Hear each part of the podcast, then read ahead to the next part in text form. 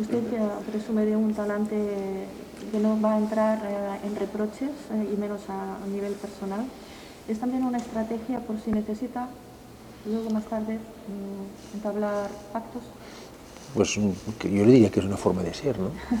Es decir, yo concibo la política así. Eh, no nos confundamos, yo tengo mi manera de pensar y la defiendo con ahínco y con vehemencia si es necesario, pero me parece que esto no está reñido con la educación, con el respeto, con, eh, bueno, con el contraste de ideas, pero viendo a un adversario no a un enemigo, ¿no?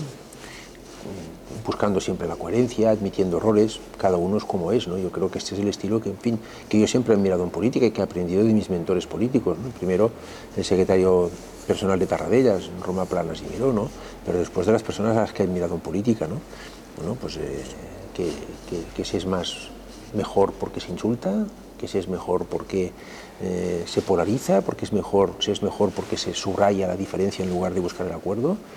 Bueno, yo, en fin, cada uno tiene derecho a ser como estime oportuno y a defender lo que piense, pero yo, en ese sentido, mm, la política la practico de esta forma. ¿no?